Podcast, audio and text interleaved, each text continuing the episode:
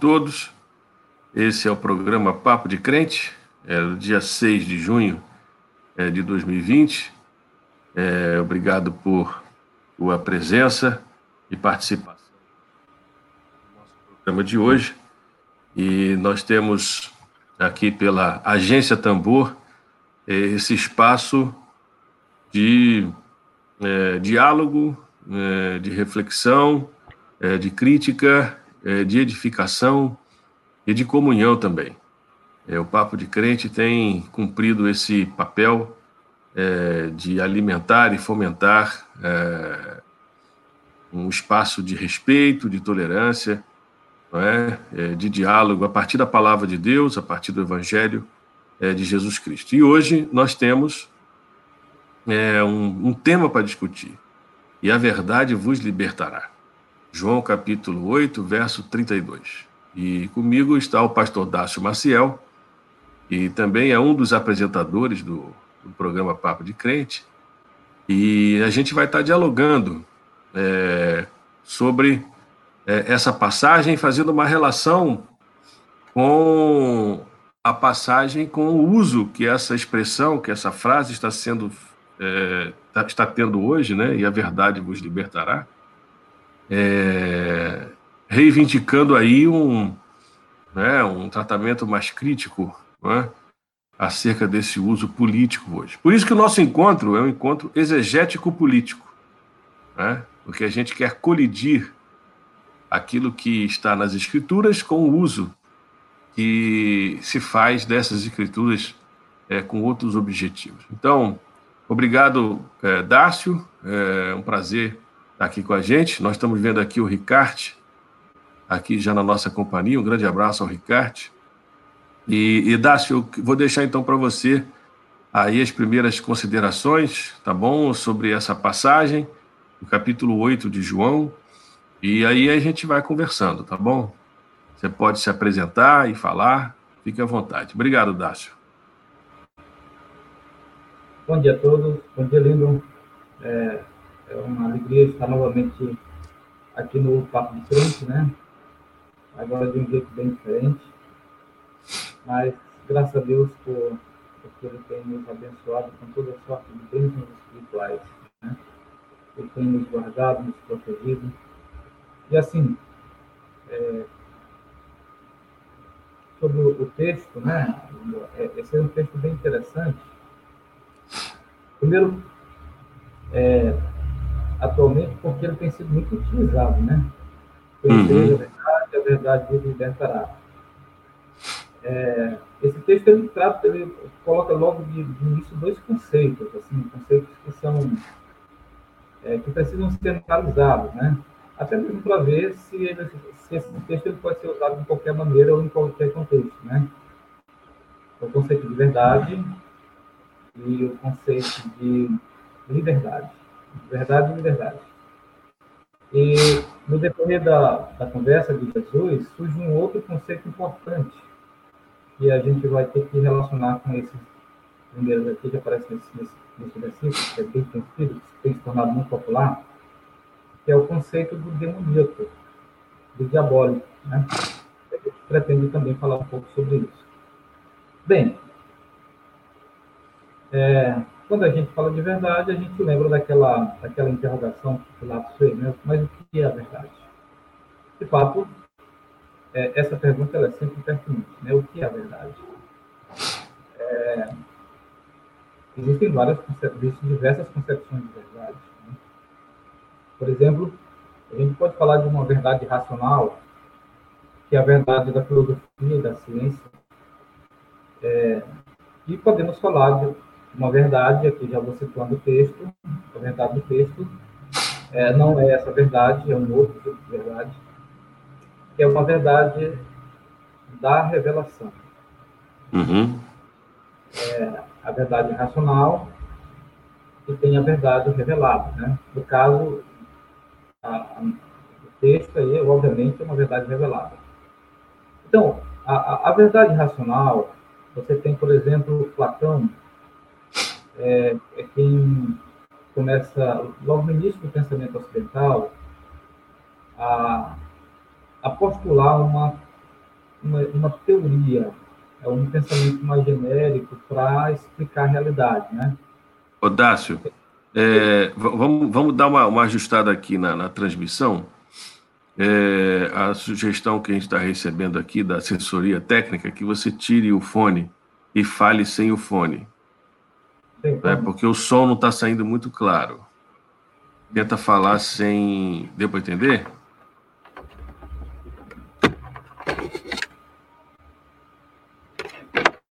Melhorou. Continua, vamos ver se melhora. Desculpe interromper. Tá.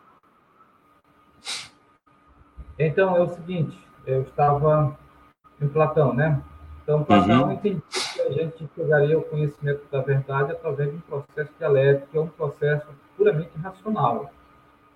Em seguida, Aristóteles, é, também um processo puramente racional, vai criar um outro método que é a lógica, né?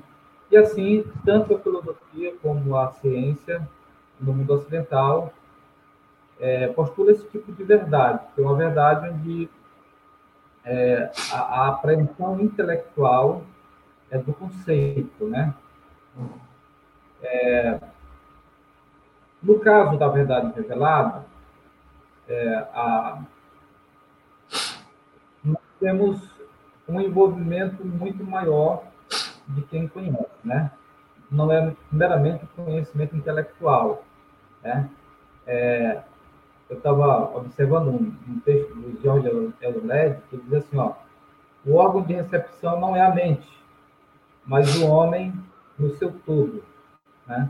Quando se fala desse texto, conhecereis a verdade, a verdade vos libertará, esse conhecimento não é um conhecimento que, que se dá estritamente por um processo intelectual. Ele é algo que acontece envolvendo a pessoa na sua totalidade. Então, o meio pelo qual esta verdade é conhecida não é o intelecto, é a fé. Então, meio qual é conhecida, né? Desse texto, uhum. conhecereis a verdade, a verdade vos libertará. Então, esta verdade não é aquela verdade da ciência e da filosofia ou qualquer verdade factual né?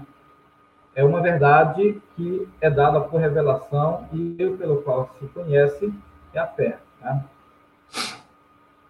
É, inclusive, João fala muito sobre fé. Fala muito sobre crer. Né? A concepção joanina de fé é muito similar à concepção de Paulo. Mas veja bem, mesmo no Novo Testamento, a gente tem também divergência sobre a concepção de fé. Né? É, a gente pode citar um caso clássico, que é a divergência entre Paulo e Tiago.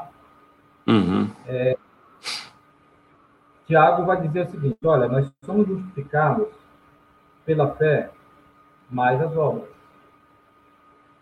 E Paulo diz: não, nós somos justificados pela fé sem as obras.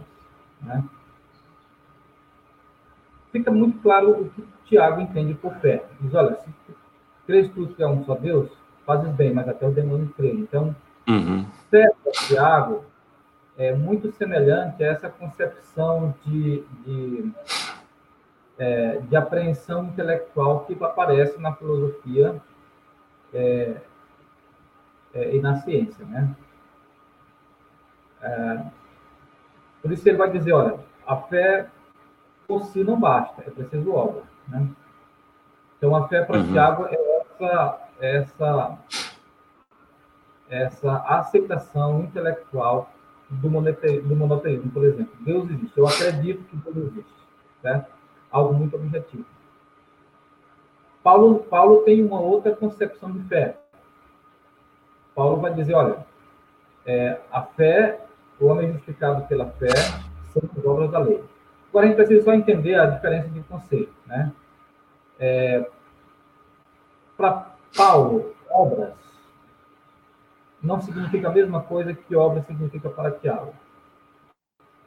Obra para Tiago são as obras do amor. E obra para Paulo são as obras da lei. Como obras da lei, são obras é, que derivam do esforço humano. Né? Então você já tem a primeira diferença. Então não estamos dizendo a mesma coisa. Com relação à fé, eu até antecipei um pouco isso, é, Tiago fala da fé muito intelectual. É, como, por exemplo, eu sei que, que em tal lugar está chovendo. Eu sei que isso aquilo existe ou não existe. Paulo não está falando de fé nesse sentido. Né? Acho que quem compreendeu bem a, a concepção paulina aí, também de fé, foi Tillich, quando ele diz o seguinte: o que é fé? Fé é ser possuído por aquilo que nos toca incondicionalmente. Isso é fé. Então, uhum. não é apenas um ato cognitivo, mas é ser possuído por aquilo que nos toca incondicionalmente. Né? Então, claro que essa concepção de fé não era a concepção de Tiago. No, no, no final das contas, Tiago e Paulo estão dizendo a mesma coisa. Porque se vocês uhum. a, a, a, fé de Tiago com as obras de Tiago, com a, é, a, concepção de obras de Tiago, você tem justamente o conteúdo da fé de Paulo. Certo? Então, é, é, no final das contas, eles não estão dizendo coisas diferentes. Né? Pois bem, só para ilustrar é, essa questão da fé como ser possuído por aquilo que nos toca incondicionalmente, eu quero eu quero citar um texto bíblico é, que se encontra em Mateus 5, é, Mateus 5, 3, 4 e 6. Certo? É, lembrando uma coisa, que o Evangelho, a revelação do Evangelho, ela tem dois polos, né? O, um polo é a revelação da riqueza da graça de Deus. O outro polo é a revelação da miséria espiritual do ser humano, do fracasso absoluto do ser humano. Né? E, e esse texto que eu vou citar para vocês é um bom exemplo disso. Você tem, bem-aventurados os pobres de espírito, porque deles é o reino do céu. Bem-aventurados os que choram, porque serão consolados. Bem-aventurados que têm fome de justiça, porque serão fartos. Veja, os três versículos eles têm um objeto só, eles têm um objeto só, né? que é justamente os três falam da, da pobreza do ser humano, pobreza espiritual, miséria espiritual do ser humano, certo? Agora, cada um, em cada texto, essa realidade ela é percebida por uma faculdade diferente. Por exemplo, bem-aventurados pobres de espírito, trata-se da de uma autoconsciência do ser humano, o ser humano vendo a si próprio, ele se contemplando e se vendo, por exemplo, como Isaías entra no templo e de repente ele se depara com, com uma visão é, da glória de Deus e essa visão da glória de Deus revela, reflete na visão dele também, que ele vai ter de si mesmo, como se ele tivesse um espelho. O que, é que ele vê? O contrário. Ai de mim que vou perecendo. Então, assim, ah, aqui tem o um elemento cognitivo. É como a, a, a, é, a, talvez a imagem mais importante que foi utilizada na história para designar isso aí é justamente luz. Platão faz muito isso. É como se a luz brilhasse e agora eu me vejo como eu sou. Eu que estava em trevas, brilhou a luz e agora estou me vendo. É, como na experiência de Paulo, é, na estrada de Damasco, de repente brilha uma luz e ele, e ele se vê como ele realmente é. Né? Então você tem aqui o elemento cognitivo, que é justamente aquilo que eu falei no início da verdade racional. Inclusive, Platão usa demais essa questão da, da, da luz, né? porque é, a verdade ela é vista com os olhos da mente, mas é preciso luz. É na verdade, a nossa visão, a visão é o único sentido que não dá conta do seu objeto por si próprio. Ela precisa de um outro elemento, que no caso é a luz, né? Então, uhum. a revelação dessa luz, que nos, faz, nos permite ver como nós realmente somos, é, ver a nossa própria miséria. Mas o que nós temos nesse versículo é justamente o elemento cognitivo. Só que quando diz logo em seguida, bem-aventurados os que choram porque serão consolados. Aí você tem uma outra dimensão que participa da experiência, que entra com toda força na experiência, que é a dimensão da sensibilidade. É, então, eu não vejo como sou indiferente isso. Aí isso, não. Eu vejo como eu sou e isso me causa uma grande angústia. Mas não fica por aí. Nós já temos aí dois elementos da duas faculdades nossas envolvidas nessa experiência, né? A cognição e a sensibilidade. Mas, quando diz, bem-aventurados os que têm fome e sede de justiça, aí entra a terceira faculdade, que é a vontade. Então, a, a, a fome e sede de justiça nada mais é do que uma vontade de justiça. Eu que já me vi totalmente ao, é, escasso de justiça, plenamente escasso, de, esvaziado de justiça, no nada. Então, eu, eu tenho vontade de justiça, certo? Então, você tem aí, é, a, a, experiência ela não fica só no elemento cognitivo, como bem-aventurados que é bem-aventurados pobres de espírito. Ela perpassa a totalidade do ser humano. Então, essa verdade que é revelada nesse momento diante de Deus, é uma verdade que não é como essa verdade que nós temos na filosofia e na ciência, por exemplo. Né? Então, o, o, o, meio de apreensão dela é a fé, e essa fé ela envolve a pessoa na sua totalidade, não é meramente um ato cognitivo. Embora, é, lamentavelmente, grande parte dos cristãos entende a fé meramente como um ato cognitivo. Fé como é, aceitar a doutrina de uma determinada tradição teológica. A aceitação intelectual de um corpo doutrinário de uma determinada é, é, tradição teológica. A fé, ela é existencial. Né? Ela tem um caráter existencial e arrebatador. Né? E arrebatador. Então, a verdade do Evangelho é aquilo que nos possui incondicionalmente e integralmente. É, ela é muito mais do que a ideia clara e distinta no nosso intelecto, mesmo que isso corresponda aos fatos. Então, a verdade do Evangelho é uma verdade arrebatadora. Eu quero citar aqui uma frase curta de Kierkegaard, que diz assim, olha, coisa crucial é encontrar uma verdade que seja verdade para mim. Encontrar a ideia pela qual eu esteja disposto a viver e morrer. Isto é a fé. A fé é quando a gente encontra essa verdade que nos arrebata. Certo? É, tem alguns, vários textos que explicam isso de uma forma magnífica. Por exemplo, aquelas duas parábolas de Jesus que tem o mesmo sentido. É, Bem-aventurado o homem que, passando por um campo, lá se deu conta que tinha um tesouro, foi vendeu tudo quanto tinha e comprou o tesouro. Bem-aventurado aquele negociador de pérolas, encontrando de muito valor, foi vendeu tudo quanto tinha e comprou aquela pérola. Né? Então, é, essas duas parábolas falam justamente desse tipo de verdade que nos arrebata. Então, não se trata só de uma de uma relação sujeito-objeto, certo? Não se trata só disso. Não é só um ato cognitivo, né? Então, quando a gente fala dessa verdade, conhecereis a verdade. Eu conhecer essa verdade é, um, é uma experiência genuína de fé. Certo? Essa verdade que nos liberta não é uma verdade qualquer. Tá?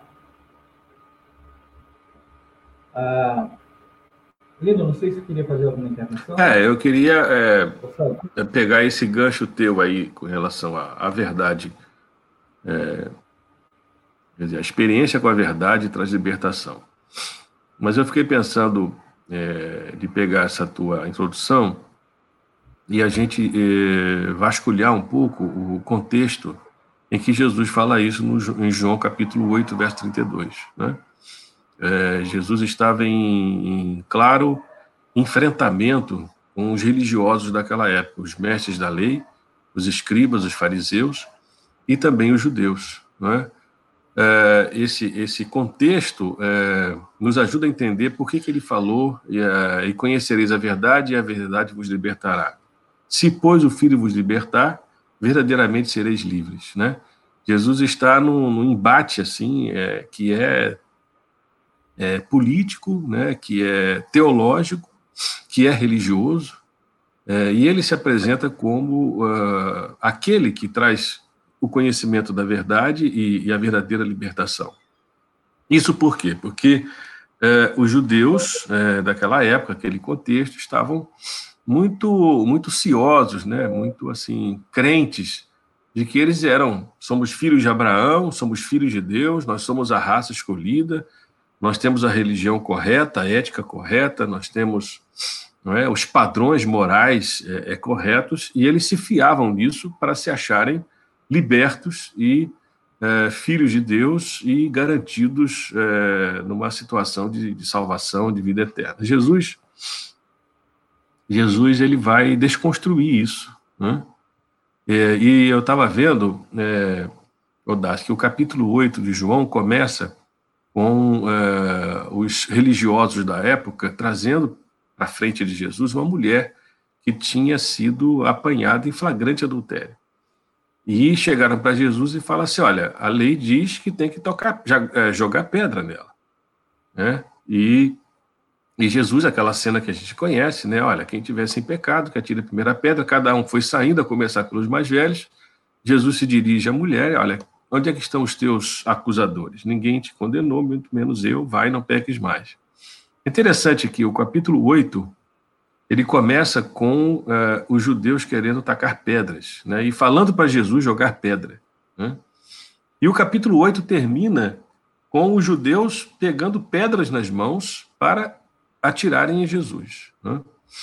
Então, é, essa, esse contexto de, de conflito religioso, de, de, intolerância, é um contexto de, de crenças em verdades é, que não são verdades, né? Que o que a gente está vendo muito hoje. Né?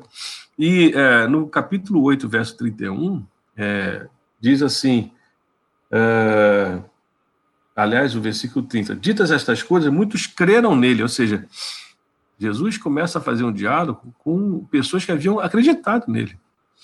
E ele fala assim: olha, se vocês permanecerem nas minhas palavras, as minhas palavras permanecerem em vocês, é, vocês são meus discípulos e conhecereis a verdade, e a verdade vos vos libertará. A dificuldade é, daqueles religiosos de entenderem a profundidade do que ele estava colocando, primeiro da sua identificação com o Pai, né? É, quer dizer, ele como filho de Deus se colocava é, como o próprio Deus, né?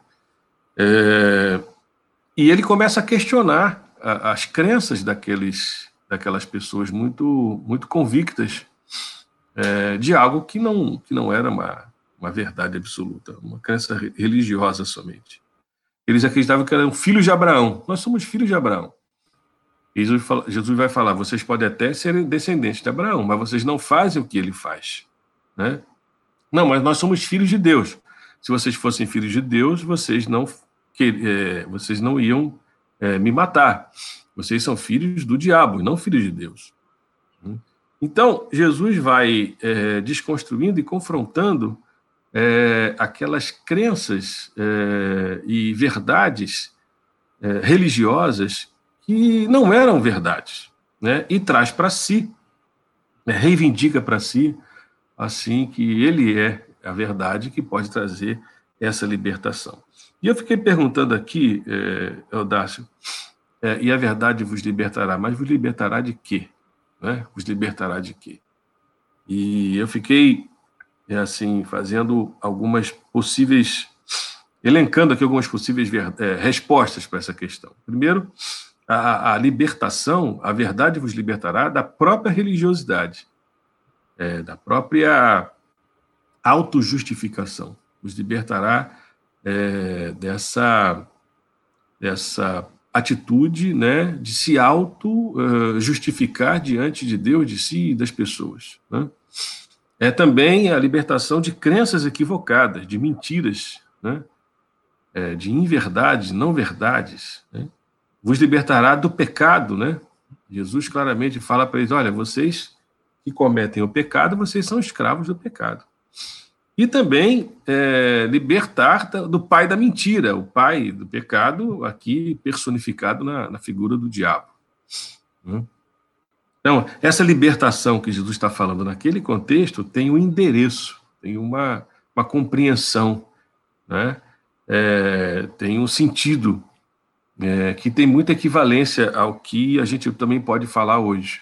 Né? É, e por conta desse enfrentamento que Jesus faz, é, do sentido de libertação que ele, que ele traz, aquelas pessoas pegarem pedras para atirar nele.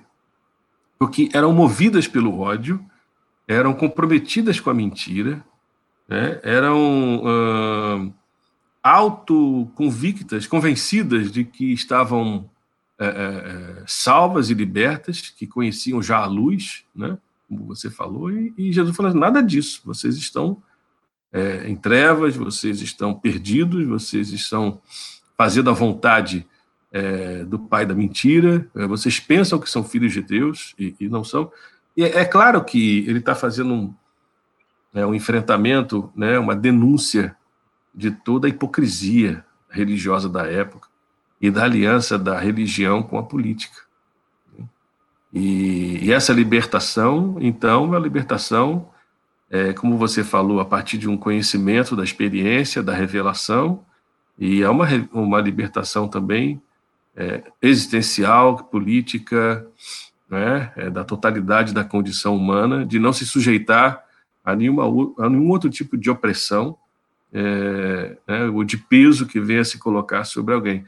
E eu me lembro também, faço uma relação com a passagem de Mateus 11, quando Jesus falou assim: Vinde a mim, vocês que estão cansados e sobrecarregados ou oprimidos, e eu vos aliviarei. Né? Tomai sobre vós o meu jugo, aprendei de mim que sou manso. Ou seja, vinde a mim que vocês estão cansados e sobrecarregados, oprimidos. Por quem? Né? Oprimidos pela religião, pela, pelos, por aqueles agentes e sujeitos é, que usava a religião como meio de opressão, é, de sobrecarga. Né? E Jesus fala: Eu vos aliviarei. Então, é, eu penso que a escravidão, que a, que a libertação, tem a ver com essa condição humana e espiritual, que é também política, né? de, de se fiar numa religiosidade, é, de obedecer ao Pai é, da mentira e viver na mentira, de ter crenças equivocadas né, e de praticar o, o, o, pecado no sentido de, de odiar, de querer matar. Né? E aí, Dácio, eu queria que você falasse um pouco. A gente estava até trocando ideias é, antes sobre isso, a partir desse contexto né, em que Jesus confronta é, os judeus, é, dessa, dessa de três elementos que aparecem aqui na, na, na narrativa, primeiro, de uma religiosidade do ódio. Né? Segundo, uma religiosidade de escravidão. Né? E terceiro, de uma religiosidade de mentira. Ou seja, quando Jesus fala de libertação, é libertação dessas três modalidades de religiosidade: a do ódio, a da escravidão e da mentira. E é isso que a gente está vendo hoje, né, nesse chamado mundo evangélico. O ódio, a escravidão das ideias, dos desejos, é, dos corpos, é, e a mentira, né, que predomina nesse contexto religioso. Vamos conversar um pouco sobre isso. Sim, sim. Lindo, olha, é, é, a, o verbo se fez carne, né? e habitou entre nós. É, Jesus é, Paulo diz que é a imagem visível do Deus invisível. Né? Quem é Deus? A gente agora vai para o aspecto objetivo dessa verdade. Né? Quem é Deus? João é o, é o escritor do amor, né? Lá na primeira carta ele diz, Deus é amor. Então, nós podemos afirmar tranquilamente que Jesus é a encarnação do amor. Agora, que tipo de amor? Existem muitos tipos de amor, né? O erótico, o eros, amizade, mas não é nada disso. É um tipo muito específico, que na, na nossa tradição ficou sendo chamado de caridade. Mas não é só o nome, é porque ele tem uma substância diferente mesmo.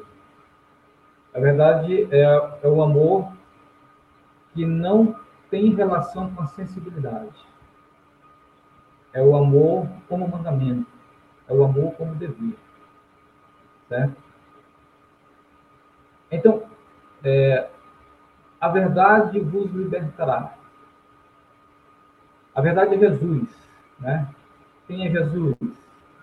Jesus é o acontecimento histórico da realidade de Deus. Jesus é a encarnação do amor, da caridade. Porque a, todo o percurso de Jesus, desde a encarnação até a paixão, você tem justamente essa obra do amor. Então, Jesus, na verdade, ensinou uma coisa, uma só. Não só com discurso, mas muito mais com a vida, que foi o amor. Né? É, esse amor é um dever para nós. Né? É um dever para nós, é um mandamento. Então, a liberdade consiste justamente no ato de obedecer a este grande mandamento. E que Jesus falou sobre ele tantas vezes, que é replicado também tantas vezes no Novo Testamento. Amarás o teu próximo como a ti mesmo. Certo? Então, a, quando Jesus está dizendo ali, olha, é, se vocês fossem filhos de Deus, vocês fariam as obras de Deus. Vocês me amariam. Se fossem filhos de Deus. E aqui nós temos, na verdade, assim, podemos chamar. Eles, olha, vocês são filhos do diabo, porque vocês não aceitam a verdade. O diabo é o pai da mentira. Vocês são filhos do diabo porque vocês querem me matar que o diabo é homicida. Se vocês fossem filhos de Deus, vocês me amariam. Então, assim, na paternidade de Deus, você tem paternidade de Deus, verdade, liberdade, amor, que é caridade. Paternidade do diabo, mentira, escravidão e ódio. O ódio é homicídio. João explica lá na primeira carta dele, né? O ódio é homicídio. Para você ser homicida, você não precisa pegar um instrumento e executar o uma pessoa, basta que você tenha ódio. Isso está muito claro no instrumento. Né? Então, é, é muito fácil nós distinguirmos o que procede de Deus e o que procede do diabo. Tudo aquilo que está envolvido em mentira na promoção do ódio procede do diabo. E tudo aquilo que é baseado na verdade, na liberdade e no amor, porque, na verdade, o amor é a verdade, o amor é a vivência da liberdade. Como é que eu vivo a liberdade? Como é que eu sou livre? A liberdade é uma coisa prática. É na, na vivência, na prática do amor. Isso é a liberdade. O modo livre do, de ser do cristão é o modo da, da, da, da caridade. Isso é livre quem ama. É isso que o Novo Testamento ensina. Isso é livre quem ama. É isso que Jesus está ensinando. É livre quem ama. Quem não ama é escravo. Quem está com a sua vida pautada no ódio, na mentira, é escravo. Certo? E, e procede para o diabo. Então, assim, é muito fácil a gente perceber isso hoje. E eu queria voltar à questão para ti, é, fazendo, levantando duas observações aqui. Né? É mentiroso e diabólico o uso do conceito de verdade, a verdade segundo o Evangelho, num contexto político. O contexto político não cabe o emprego dessa ideia de verdade segundo o Evangelho. Então, profana-se o texto ao usá-lo no contexto político. A outra coisa, é uma incoerência e hipocrisia pretender falar em nome de Deus e ao mesmo tempo promover ou se associar à mentira de amor. Parece-me que esse texto ele é muito, muito atual. Nós estamos vivendo algo muito similar hoje. Né? E você está tendo a profanação da palavra sagrada porque está sendo usado em um contexto inadequado, contexto político. E também há uma falta de discernimento muito grande por parte de muitos cristãos infelizmente, né? É, de não perceber coisas tão claras que essas marcas da mentira e do ódio são marcas do diabólico e não do divino. A marca do divino é o amor. A marca do divino é a paz. Podemos falar um pouco sobre isso? É, eu estou me lembrando aqui é, que esse verso, né, e a verdade libertará, foi o lema da campanha é, né, para a eleição do atual presidente.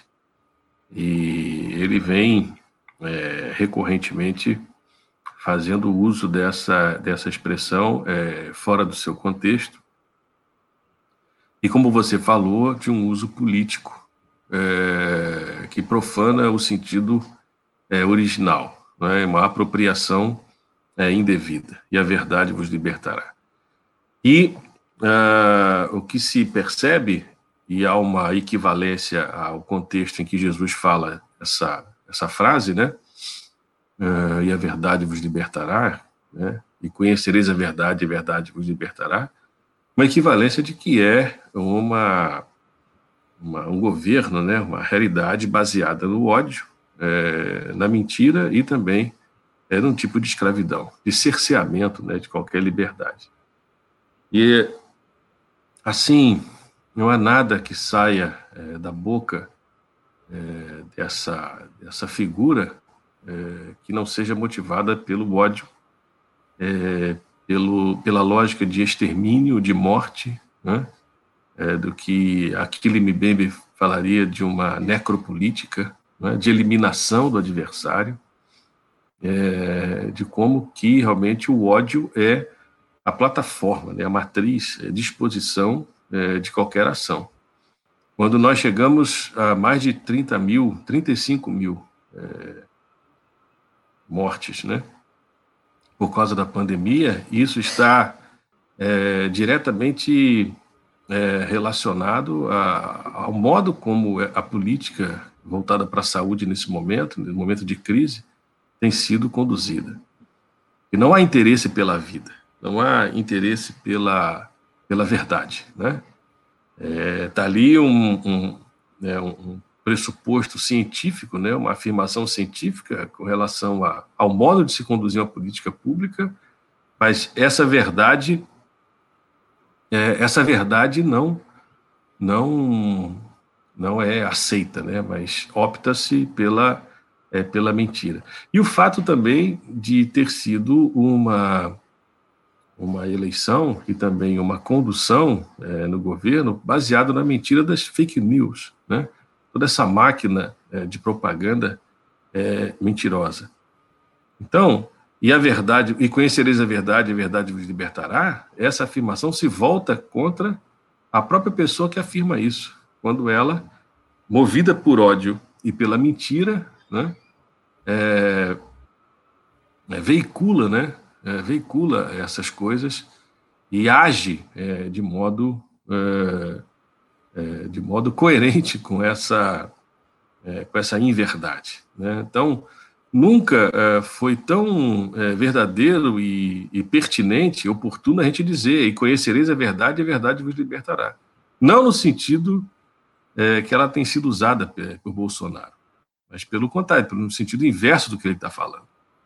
E como que os evangélicos também, de alguma forma, embarcam, né? E acreditam numa falácia, numa falácia de uma lógica homicida, né? De uma prática homicida que tem sido colocada como política de governo, né? Como política de governo. Então, é, a gente falar sobre isso é, é também uma denúncia, assim como Jesus fez na época com relação aos judeus religiosos, cooptados pela dominação romana né, sobre a Judéia. É, hoje também a gente né, articula essa, ou veicula essa denúncia é, dessa cooptação.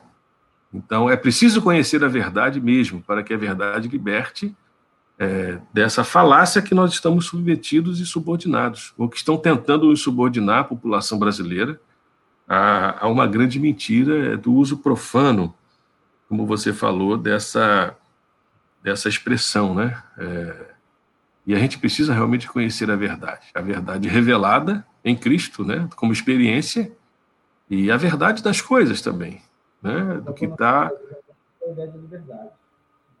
Oi? Fala. a ideia de verdade e a ideia de liberdade, né? Sim. uma, eu queria te fazer uma pergunta. É, é... Fala mais alto, Dácio, por favor. Tá, tá, o tá teu microfone. Aqui, o é, tá baixo. Melhorou? Vai falando. Melhorou? Sim. É que, o que eu acho absurdo nessa história toda é como a igreja evangélica brasileira é, se colocou nessa questão. Nessa questão política. Como ela, grosso modo, né, na maioria, tem apoiado é, esse tipo de discurso né, e esse tipo de prática. E em nome do Evangelho. Acho isso assustador. Né? Porque, assim, a, a, o Evangelho é muito claro, muito claro. De Deus procede a verdade, a verdade, né? E, e, e, o amor. É isso que procede de Deus. A verdade e o amor. Então, acho que a gente tem uma crise muito grande hoje de discernimento.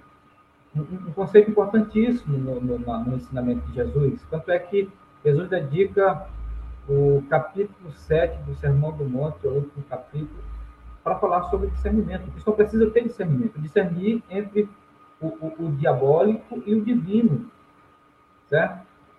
E agora, a característica do diabólico é que a gente vê, inclusive, nesse, nesse, nesse, nesse, nesse texto, é justamente a inversão. Né? É, a inversão. eles estavam acusando Jesus é, é, colocando Jesus abaixo de Abraão e dos profetas, né? Então, a ideia fundamental do diabólico é justamente você elevar a categoria de sagrado aquilo que não é e, e diminuir o sagrado à, a a categoria do profano. Isso é, é, é, é, o essencial do diabólico, né? E parece-me que nós estamos tendo essa mesma coisa aí, né? Você tá, que nós temos assim, temos essa inversão é, você tem alguém que chama Admito, né? E, e, é visto como uma espécie de Messias, mas que não tem nada a ver com aquilo que o Novo Testamento coloca sobre, sobre o crístico. Queria só fazer mais uma ponderação aqui, que a grande, o grande desafio dos cristãos não é a, fundação de uma cristandade ou de uma religião cristã, é a, é a, é a promoção da cristicidade. Fazer com que o crístico se torne mais real na vida da sociedade. E só tem um meio de fazer isso. É através daquilo que é essencial do crístico, que é justamente o amor, o amor crístico, né? Então, e assim, o que me deixa mais assim perplexo é, é justamente a falta de discernimento da, de tantos cristãos, né? A falta de discernimento. É, eu concordo contigo com relação a essa questão do, do discernimento, né? Porque há muito que é, o tipo de pregação, orientação, doutrinação que se fez é, no mundo evangélico foi para o não discernimento, para uma obediência crítica é, e de um discurso feito de cima para baixo.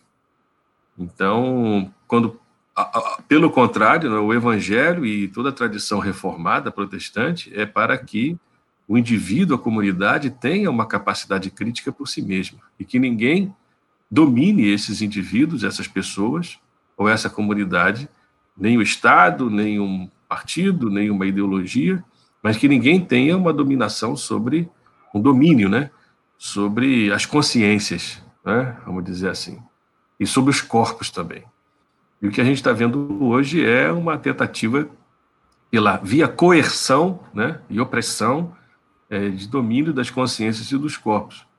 Então, acho que a tua palavra é muito pertinente da, da necessidade de discernimento hoje, de levar as pessoas a, a, a identificarem o cerne das questões, o que está por trás, o que, que é isso. Né?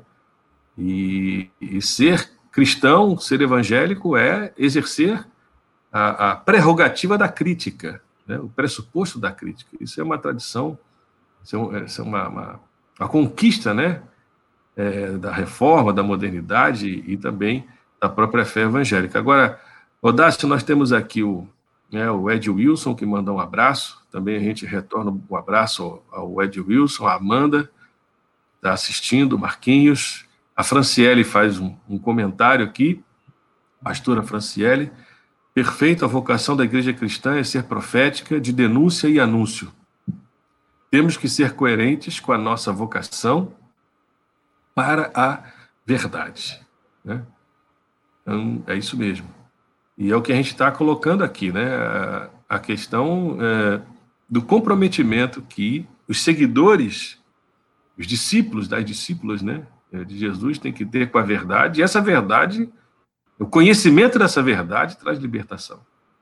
É, libertação na sua é, como experiência, como consciência, como visão das coisas, né? E como denúncia e, e profetismo, que é o que a gente está precisando hoje.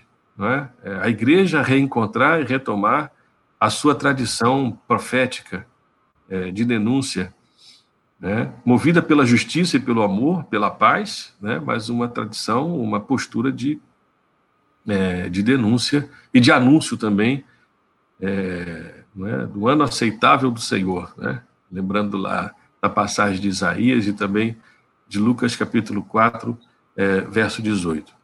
Agora, Odácio, é, como, como que a gente, e nós, nós somos pastores e tem pessoas também nos ouvindo, que são lideranças das igrejas, como que a gente produz ou promove esse discernimento, não é? é que tipo de ações assim efetivas, concretas, práticas, pastorais é, a gente pode é, é, promover a direção de um discernimento maior. Lindo, é, esse, esse tem sido, na verdade, é, eu, na minha experiência, o maior desafio. Né? É, assim, Tenta falar mais alto, Dácio. Tenta falar mais alto. Ela, ela é uma comunidade plural, certo? É, é da natureza dela ser plural, e, e nisso consiste a, a, beleza e a graça dela. O, o, fundamentalismo, por exemplo, fala, pensa numa unidade, mas a partir da uniformidade. Não, isso é uma coisa que pode ser construída a partir do esforço humano. Se você coloca, impõe a uniformidade, você vai ter a unidade. Né? É, mas a igreja é constituída a partir do poder da graça de Deus. E aí a, a beleza dela está justamente na pluralidade.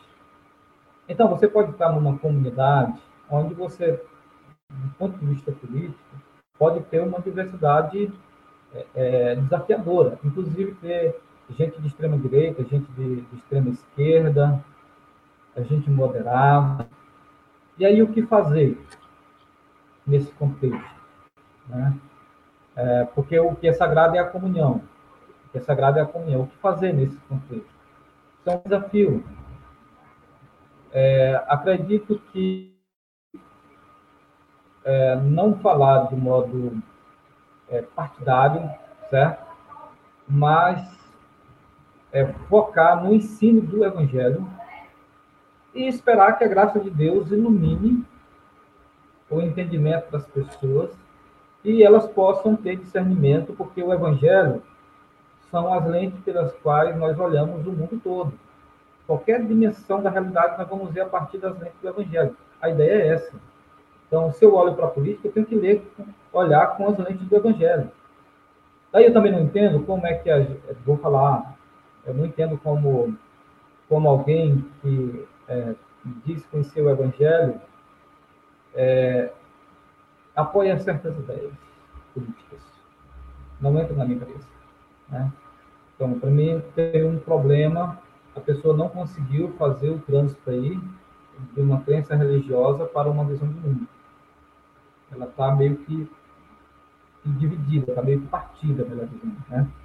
Então, ela, ela, no contexto religioso, ela enxerga de um jeito, fora desse contexto, ela enxerga de outro jeito. É, e ser cristão, não. Ser cristão, você, você tem o evangelho pelo qual você vai olhar todas as coisas e discernir todas as coisas. Tá? A gente falou sobre o Evangelho aqui hoje. A substância do evangelho é o amor, certo? O contrário dele é a mentira e o ódio, certo? Então, assim, as pessoas têm que ter discernimento. Agora, é, quando se fala de prática pastoral, é muito delicado, assim, porque você tem outras questões em volta, né? A questão da comunhão. É, é, então, é preciso ter muita sabedoria para promover a comunidade esse discernimento. Então, para mim, hoje é um dos maiores desafios, é justamente esse. É a promoção é, a, a, da, da visão cristã de mundo, de reino, né? que tem que é uma visão que vai perpassar pela política, é, mas aí é a posição política de cada um. Então a pessoa ela tem que tomar consciência a partir do Evangelho, esperar a graça de Deus.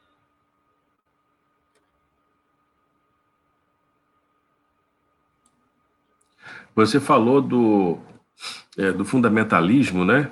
É, como que isso está muito impregnado é, nas, nas práticas, né, na, na, na, maneira de ver, na visão de mundo, na, nas lógicas, né, e o fundamentalismo ele tem, ele promove, ele é uma atitude é, de intolerância, uma atitude é, que resguarda, né, o rancor, o ódio, o ressentimento, e a partir disso, a, a todo, inclusive uma visão, uma visão de Deus a partir dessa é, é, dessa, desses, desses sentimentos, né, dessas atitudes. Quer dizer, eu sou intolerante, então Deus vai ser intolerante também.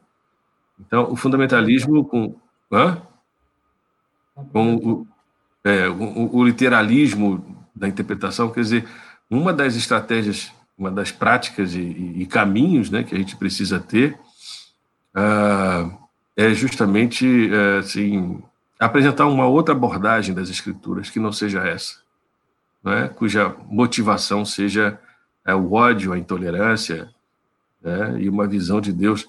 Eu tenho falado que se a gente chegar hoje no púlpito ou né, uma conversa e falar que Deus é amor, né, essa é uma afirmação política. Né? É uma afirmação política, porque o Deus é, desses evangélicos e desse governo não é o Deus de amor, né? é o Deus do ódio, não é o Deus de Jesus de Nazaré. Não é o Deus da misericórdia, da graça, da justiça do Novo Testamento. Então nós temos que pregar o Deus de amor, e essa é uma pregação política de que traz libertação. Né? Eu acho que trabalhar teologicamente como nós estamos fazendo aqui, né? o, o texto, a, a, narrativa bíblica, apresentar uma outra perspectiva para que as pessoas tenham discernimento né? e, enxerguem de maneira mais clara, mais crítica por si mesmas é, o que está sendo colocado. Nós temos aqui o irmão é, Lucena, do Rio de Janeiro, amado irmão, querido irmão. Ele faz uma pergunta, e com essa pergunta a gente já vai caminhando aqui para encerrar é, esse nosso papo de crente de hoje. Né? Ele pergunta: como será a convivência pós-pandemia nas comunidades cristãs com essa polarização? Um abraço também ao querido Lucena. Odácio, o que a gente pode falar sobre isso? Como é que vai ser? A gente pode prever como vai ser essa pandemia, aliás, como vai ser a convivência das comunidades cristãs pós-pandemia? Olha, é, de fato, assim, a gente, essa polarização já estava em curso, né? E, e isso é, gerou muitas dificuldades nas igrejas, né, em algumas igrejas. A minha comunidade é, muito, é uma comunidade plural, então, assim, a, a resposta, justamente o que eu falei há pouco, né? A, a, eu tenho procurado é, evitar o assunto da política partidária, é, porque eu sei que, que mexe muito com as emoções das pessoas. Na minha opinião, a melhor de ver, algumas pessoas não têm, não conseguem fazer essa, é, olhar o mundo com os olhos do Evangelho. Elas até entendem né, até certa medida o evangelho, mas na hora de fazer a leitura política, o evangelho parece que não aparece. Uhum. Isso, então, isso é uma dificuldade. O que a gente precisa ter é paciência. É paciência mesmo e, e, e instruir sobre o evangelho, ensinar o evangelho. A essência do evangelho é o amor. A gente tem que ensinar isso e viver isso. Né? Inclusive aceitando as pessoas que pensam diferentes, né? não temos como mudar o pensamento delas, é como disse, é esperar mesmo que Deus dê discernimento, deve ser a nossa oração, né? Para que Deus dê discernimento àqueles que, que estão faltando. Né? Uhum. Eu tenho a impressão que é, assim, não dá para a gente prever exatamente o que, que, vai acontecer, mas eu acho que as, as igrejas, as igrejas que né, tinham um, um, perfil, né, é, voltado, é, um perfil que eu digo não comercial, não mercadológico, essas igrejas vão sobreviver e esses irmãos e essas irmãs estão numa grande expectativa de se reencontrarem, né? Então, me parece que pós-pandemia vai ser uma celebração, uma festa do reencontro. E aquelas igrejas que, embora né, pressionadas por essa polarização, mas que tinham um sentido de comunhão, de fraternidade é, bem estabelecido, essas igrejas vão continuar. Né? Agora, comunidades que eram baseadas não na comunhão, na fraternidade, mas sim numa lógica do mercado, né, é, do consumo. Essas megas igrejas, essas igrejas é, que, que é, subservientes a essa lógica do mercado, né, neopentecostais, né, eu acho que essas igrejas vão ter dificuldade, porque as pessoas vão. É, é, é não tem aquela dimensão da comunhão, tem a dimensão do entretenimento. Né?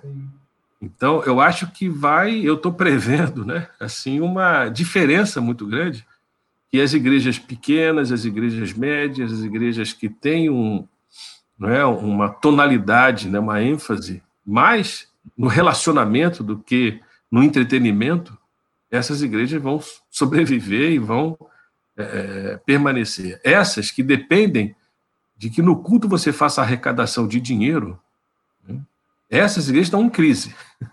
Né? Essas igrejas estão em crise. E eu acho que vai ter uma dificuldade de solução de continuidade desse empreendimento religioso empresarial, né, que não é baseado na comunhão, é baseado no consumo. Então, eu, eu, é uma coisa que eu estou pensando, inclusive pode ser um próprio assunto para o Papo de Crente futuro, a gente responder essa pergunta do Lucena de maneira mais, mais acurada, né? Como que vai ser a convivência das comunidades cristãs após a, a pandemia? Né? E acho que algumas pistas a gente pode a gente pode falar. Eu acho que a igreja vai continuar sendo igreja, independente de qualquer situação. Agora, as empresas religiosas, as mega estruturas institucionais, essas vão ter dificuldade de se reinventarem e vão precisar se reinventar, né? É, então, e, e, eu fico, dou graças a Deus por isso, porque aquilo que é igreja vai ser igreja sempre, né? Como disse aquele Jesus falou: as portas do inferno não prevalecerão, né? E vai continuar sendo a, a verdadeira é, comunhão. Dácio, nós estamos caminhando para o nosso para o nosso final, né, dessa dessa conversa. A gente volta, viu, Amanda? A gente vai voltar a abordar esse tema do que será, sem dar uma de adivinhador, né? É, de fazer adivinhação, como será a convivência das igrejas é, pós-pandemia. É, mas a gente vai então encerrando aí, Odácio, queria que, em síntese, né, aí, bem rápido você falasse assim as, as impressões aí finais dessa nossa conversa, para a gente encerrar. Bem, é... conhecereis a verdade, a verdade nos libertará. Eu só quero deixar um desafio. É, no momento de tanta, de tanta turbulência, momento de tanto sofrimento que a gente está vivendo, né? É, e de tanto caos, é, sobretudo religioso, é que você que é cristão busque a Deus com muita sinceridade para ter discernimento e viver a partir da verdade. É, e essa verdade, como a gente discutiu aqui, não é a apreensão intelectual de uma determinada ideia. Essa verdade é algo que te arrebata, que te transforma. Né? É, e a, a, essência disso é o amor. Né? que a gente possa vencer. Eu quero encerrar, inclusive, lembrando uma analogia de Kierkegaard, quando ele vai falar sobre o amor. Ele diz assim, olha, o amor, o amor ao próximo, né? É, amarás o teu próximo como a ti mesmo. Então, esse como a ti mesmo, ele é como um lutador. Imaginem um, um, um ringue, quem gosta de MMA sabe, é, em que você está na luta contra, os, contra o egoísmo. O que é o egoísmo? O egoísmo é, é o amor próprio sem o amor ao próximo. Né? Então, o, o amor ao próximo ele tem que imobilizar o seu adversário, que no caso é o egoísmo, o próprio, de uma tal maneira que ele não possa se mexer. Então, esse, é, a, a vida Cristo, a proposta de Cristo é uma proposta radical. E o, o grande problema está em cada um de nós, que é o nosso egoísmo, é o nosso maior adversário. Então, que a gente possa vencer isso. Meu, meu, meu apelo é para, para os cristãos é que, é que se voltem para essa ideia fundamental. A ideia de amará, amarás o teu próximo como a ti mesmo. Certo? É, é, é como a Bíblia fala, se você faz isso, Paulo diz claramente, né? Você está cumprindo toda e qualquer lei. Né? A lei suprema é a lei de Cristo. Cristo só tem uma lei, essa lei, amarás o teu próximo como a ti mesmo.